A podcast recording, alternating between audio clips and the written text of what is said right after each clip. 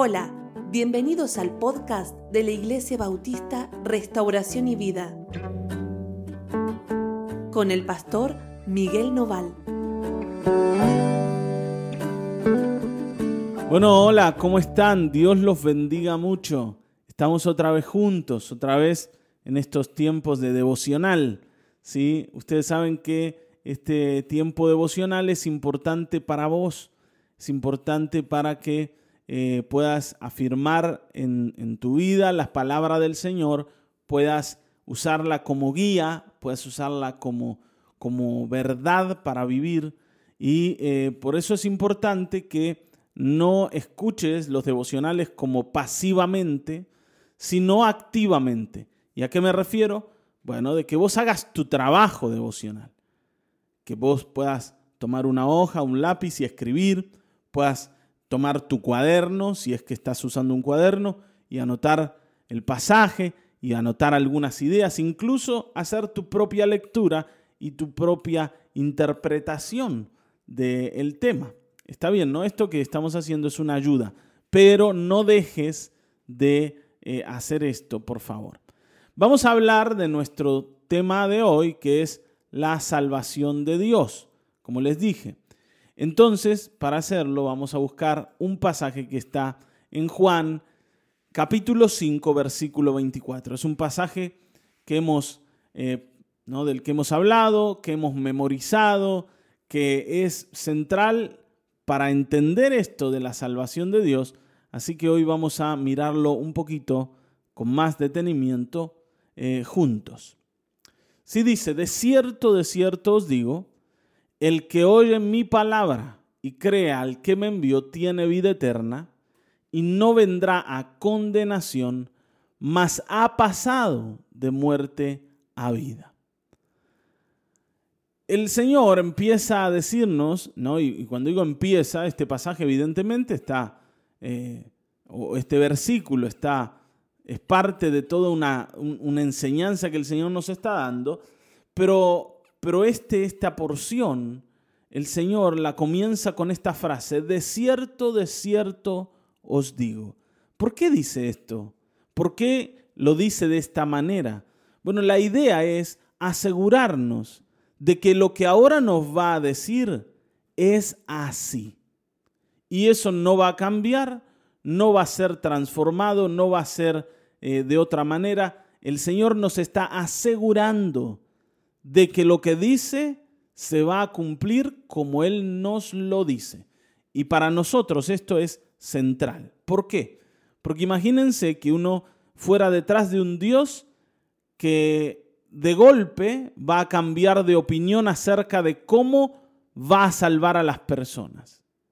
Y entonces estamos yendo detrás de un camino de salvación que mañana tal vez el Señor lo cambie o tal vez mañana eh, eh, coloque otras, otras reglas, otros, vamos a decir, otros requisitos, y entonces sería muy difícil encontrar salvación de esa manera. Y ustedes saben que muchas, muchas religiones, muchos credos religiosos han hecho esto durante la historia, ¿no? Han cambiado, han cambiado las maneras de salvarse, han cambiado las maneras de adorar, han cambiado todo, casi que se han transformado en otras religiones.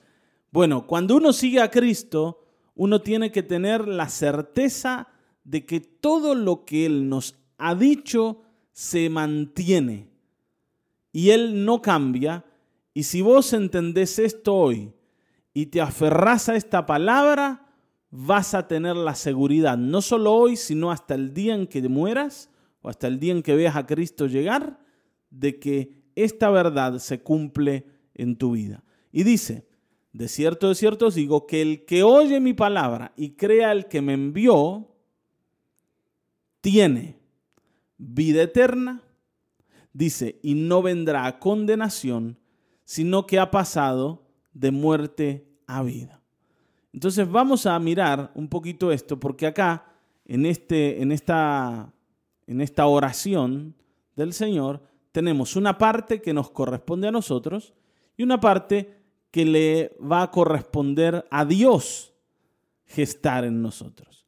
¿Cuál es la parte que le corresponde a Dios? Bueno, darnos vida eterna, librarnos de la condenación y transformar la muerte en vida. Eso yo no lo puedo hacer. Está bien, ¿no? Yo no puedo, no puedo por mis fuerzas ganar la salvación. No puedo hacer nada para que Dios me dé vida eterna por méritos personales. Y es la primera cosa que tenemos que aceptar. ¿Por qué? Bueno, porque nosotros hoy, sin Cristo, estamos considerados enemigos de Dios. Y como enemigos de Dios, no podemos agradarle. Antes de, de poder agradar a Dios, yo tengo que transformarme en amigo de Dios. Y esto no lo puedo hacer por mis propios méritos. Dice la Escritura que es Cristo el que vino para fundar entre Dios y nosotros la paz, para darnos paz con Dios, para reconciliarnos con Dios.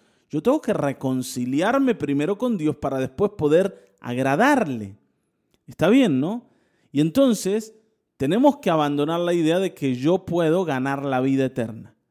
¿Cómo es que nosotros pensamos así? Bueno, porque por ejemplo decimos que una persona que es buena, que vivió toda su vida ayudando a los demás, que fue, vamos a decir, alguien trabajador, que eh, se rompió el lomo por su familia, que era alguien querido en el barrio y querido por sus amigos y sus compañeros, tiene que ser salvado por Dios porque era una muy buena persona. Y entonces acá nos vamos a encontrar con otra realidad. El Señor nos quiere enseñar de que Él no está interesado en nuestras buenas acciones. ¿Por qué? Porque para Dios no hay gente buena. Para Dios todos somos reos del mismo juicio. Yo sé que esto es difícil de entender. ¿Por qué? Porque uno dice, bueno, pero entonces que una persona que se dedicó a ayudar a la gente, que fue, como decimos, alguien bueno, y alguien que hizo todo lo contrario, que dañó a los demás, que vamos a decir vivió una vida desordenada y perdida, delante de Dios son iguales. Sí, delante de Dios son iguales. ¿Por qué son iguales? Porque ambos nacieron del mismo Padre y ambos nacieron lejos de Dios, lejos de Él. Nosotros, aun cuando hemos intentado agradar a Dios, lo hemos hecho como enemigos. Y la única manera de acercarnos y de transformar esa realidad es entender lo que Cristo nos dice acá. El que oye mi palabra y cree al que me envió tiene vida eterna. Y no vendrá condenación, mas ha pasado muerte a vida. Hay una condición. ¿Cuál? el que oye y cree. ¿Y qué pasa si uno de esos malos, malos, malos oye y cree? ¿También va a tener vida eterna? Y bueno, sí. está, bien, ¿no? Y a eso yo sé que a nosotros no nos gusta, porque a nosotros nos gusta nuestro sistema de justicia, en el que los buenos se salvan y los malos se pierden. Pero para Dios las cosas son de otra manera. Las cosas no tienen que ver con las bondades que los seres humanos pueden expresar, sino tiene que ver con que aceptemos el camino que Él nos quiere dar. Porque por otro lado, yo puedo ser alguien muy bueno, pero mientras desprecia a Cristo, estoy despreciando el camino que Dios me propone. Y eso me convierte en, en, alguien rebelde, en alguien obstinado. Así que hoy no despreciemos la voz del Señor. Creámosle para no estar delante de Dios, no de pie como soberbios y altivos, sino como gente que acepta el camino que Él nos quiere proponer. Ahora, ¿cuál es este camino? Tiene dos, dos partes. La primera, el que oye mi palabra. ¿Qué es esto de oír? Bueno, uno sabe, ¿qué es oír? Bueno, oír es oír. Sí, pero oír tiene que ver con abrir el corazón para recibir las palabras. Tiene que ver con entender la voz del que habla. Entenderla. Y cuando dice entenderla, quiere decir que yo recibo esas palabras para hacerlas realidad en mi vida. Esto es como con los chicos. ¿Vieron? Cuando uno le dice al, al niño, ¿sí? Que vaya y haga algo en particular. Por ejemplo, andé y guardá los lápices que quedaron sobre la mesa en la cartuchera. Y entonces el chico va, toma los lápices y los pone, los guarda en la heladera. ¿No? Y uno abre el heladera y encuentra, ¿qué hacen los lápices acá? Bueno, ¿quién los puso acá?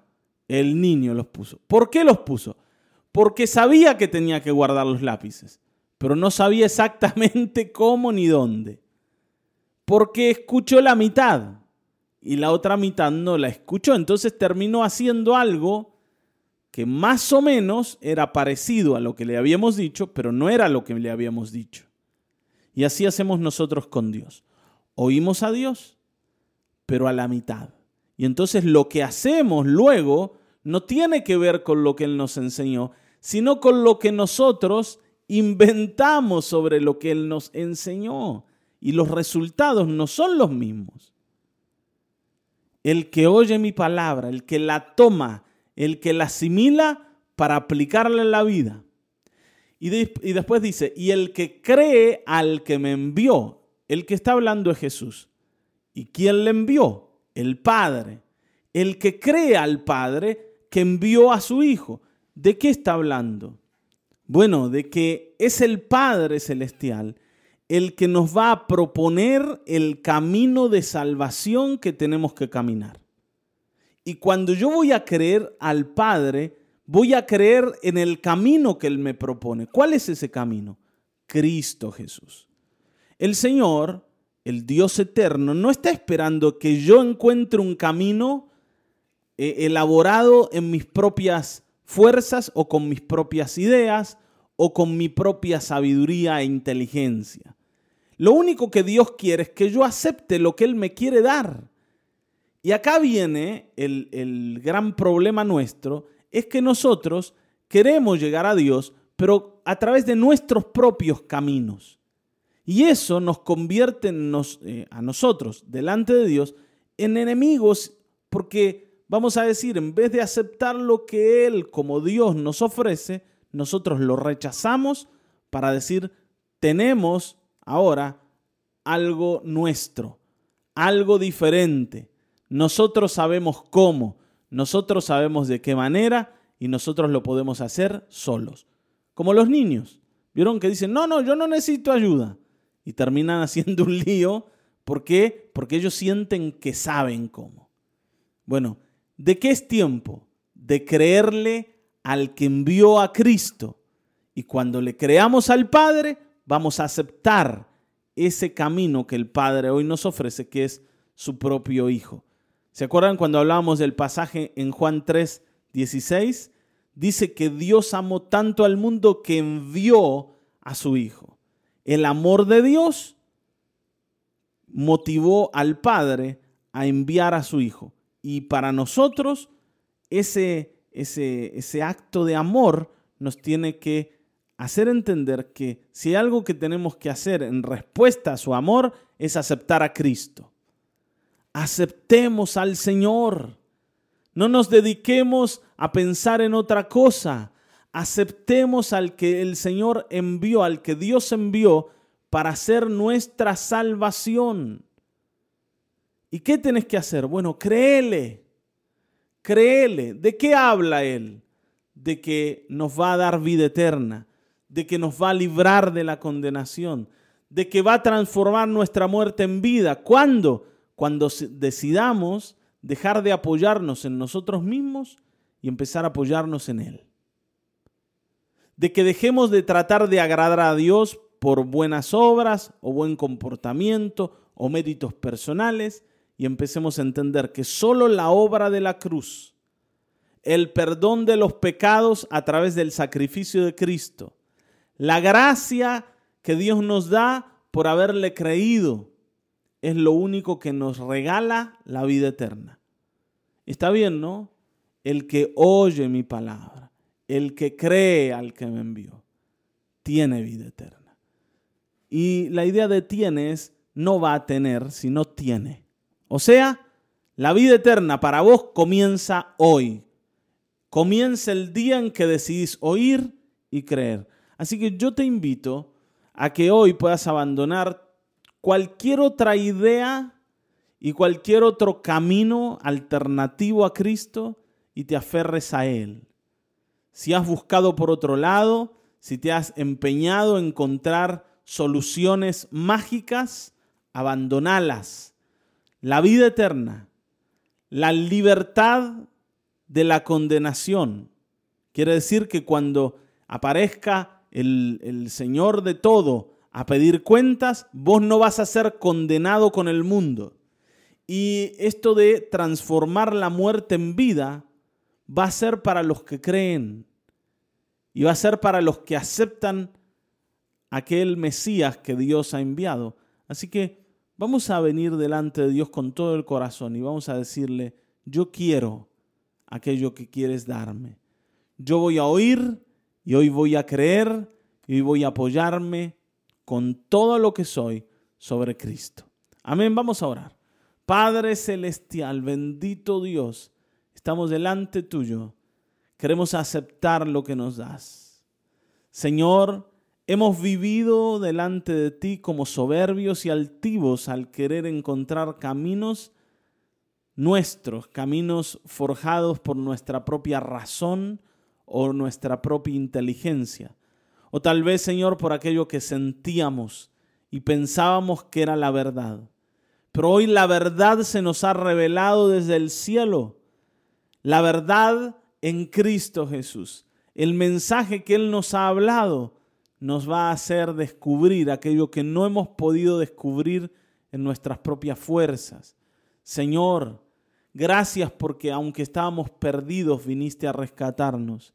Aunque estábamos llenos de muerte, viniste a librarnos y a darnos vida. Gracias Señor, porque la vida eterna es para nosotros. No va a ser, sino ya es para nosotros los que creemos en el Señor. Y Señor, rompe en nosotros toda rebelión y toda obstinación para que sigamos buscando caminos sin Cristo. Rompe en nosotros esto. Danos docilidad, humildad y sencillez de corazón para oírte y aceptar los caminos que tú nos das en Cristo Jesús. En el nombre de Jesucristo. Amén, amén, amén.